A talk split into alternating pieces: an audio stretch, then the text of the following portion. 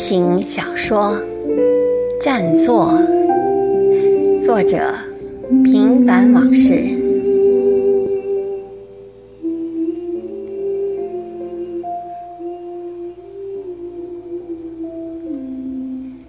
浮云何轻狂，淹没日月光。雁归多迷途，踌躇旅。更长，山高不见谷，来去皆彷徨。客愁千里外，托梦到故乡。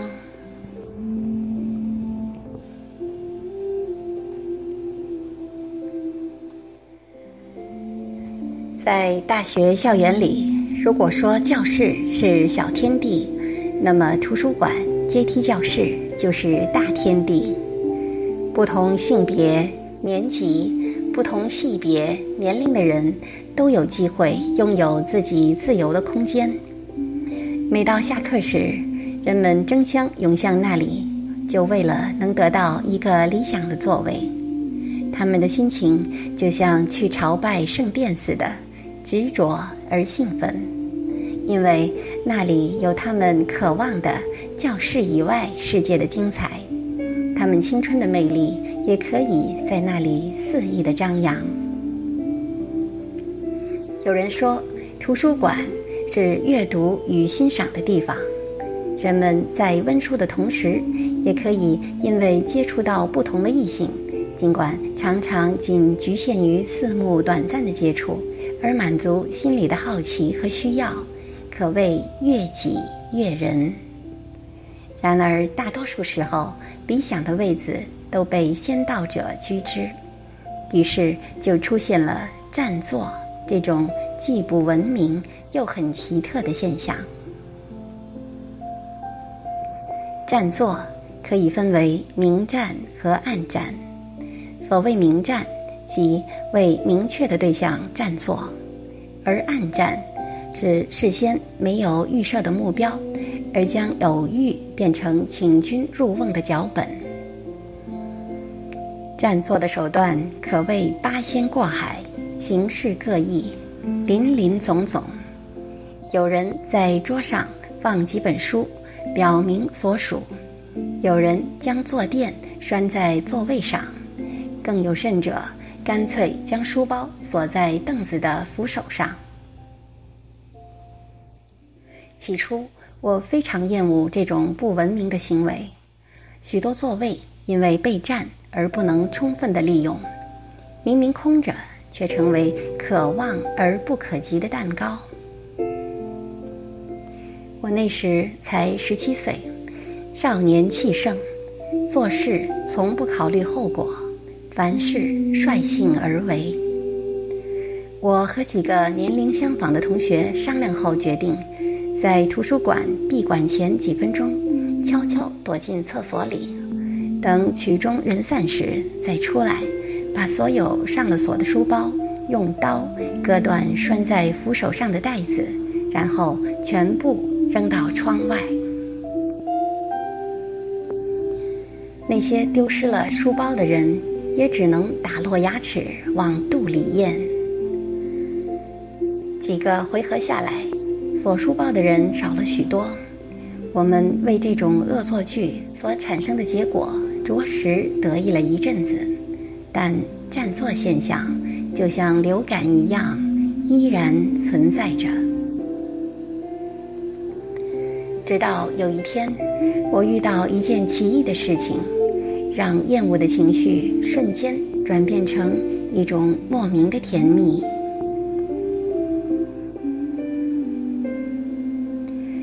那天，我无意中走到一张备占的座位旁，有人竟无声地挪走了放在桌上的书包。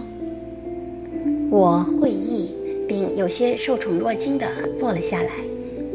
因为心虚，还有点装，所以根本就没有看清是谁给我让的位置，只是从侧影知道她是个女生。过了四十分钟，我假装矜持的离开了座位。我们彼此没有说过一句话，但我的心中却充满了甜蜜。我默默的期许这样的事情能再次发生。幸运的是，这童话般的故事不但继续着，还美丽了我三年寂寞的校园生活。后来，我又厚着脸皮去他那里蹭过几次座位，但也只是实在找不到适合的座位时，才肯去他那里揩油。我虽然愿意坐享其成。但我虚伪，也不想多攒下一笔人情债。而他似乎从不介意我的做作，总是很宽容地对待我的无礼和刻意。有时冲我浅浅的一笑，便又把头重新埋在深深的发髻中；有时只是朝我轻轻合一下手。然后又自顾自地继续温书，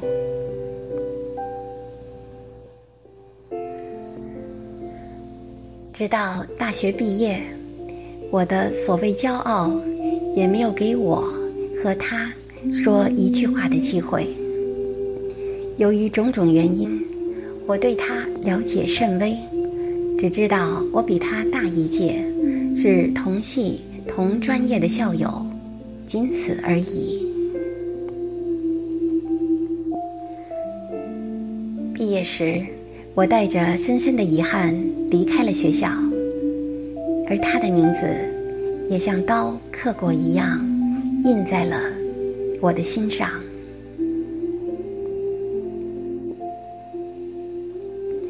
几年前，我从加拿大回国度假时，突然萌生了一种强烈的愿望。我要和这个曾为我占过座，并带给我许多甜蜜欢乐的女孩见上一面。我向同学打听到她的情况，得知她在大学里教书。我欣喜若狂，赶到系里找她。不巧，她那天没有课，不在系里。失望之余，我却不甘心。就问系里的其他老师，得到的回答是后天下午再来看看。我情急智生，谎称自己是他的同学，刚从国外回来，并马上就要回去了，拜托他们无论如何帮我找到联络他的方法。一位老师犹豫了一下。也许是被我的真诚所打动，最终还是给了我他家里的电话。看看时间，已是下午了，我心想还是别太唐突，就按捺住性子，等到第二天。那一晚，我失眠了。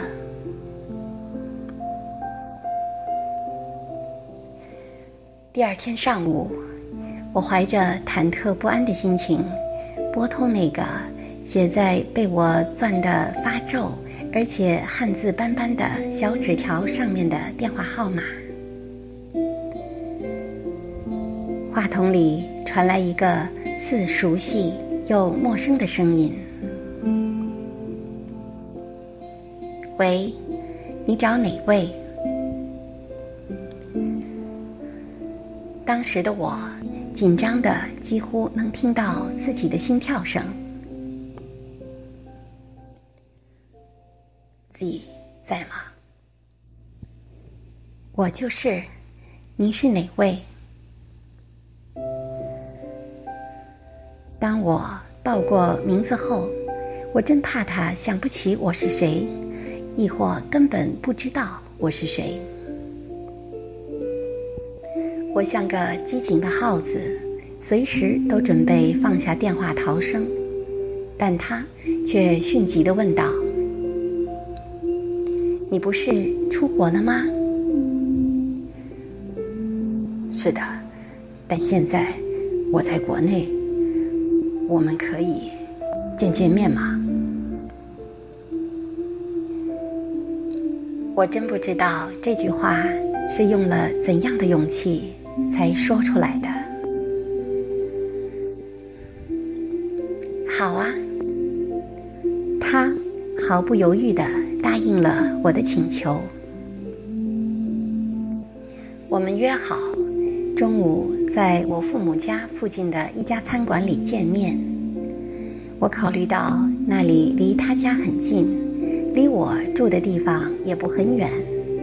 说实在的，出国多年，我整个一个地盲，就这家餐馆，我还是昨天路过时无意间发现的。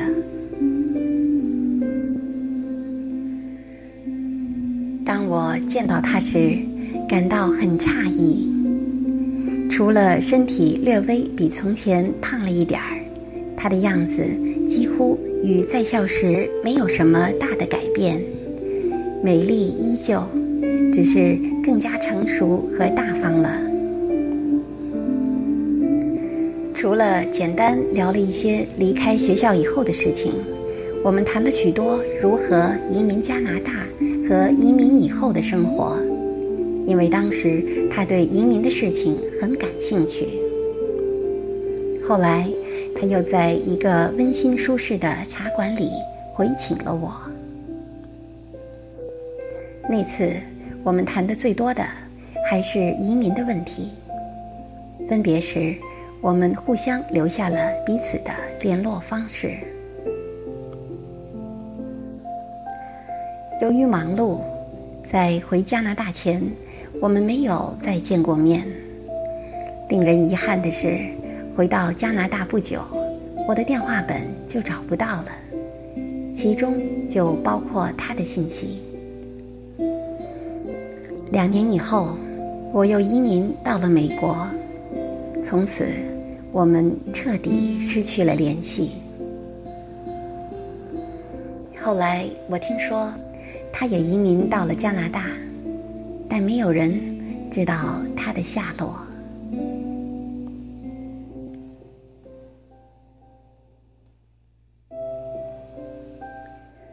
当人们都极尽所能在人生的大舞台上表现自己的时候，他却一个人低调的隐于闹市的角落里。早已习惯了自以为是的人们，也许根本都不会注意到他的存在。而当你安静下来，让那些纷乱浮躁的思绪慢慢平复时，才会看到微笑中的他，就像荒原中一朵普普通通的蒲公英，在你疲惫不堪的心里。静悄悄的开放。此刻，世界上就剩下你们两个人，而他，就是你在这个红尘俗世中最值得信赖的人。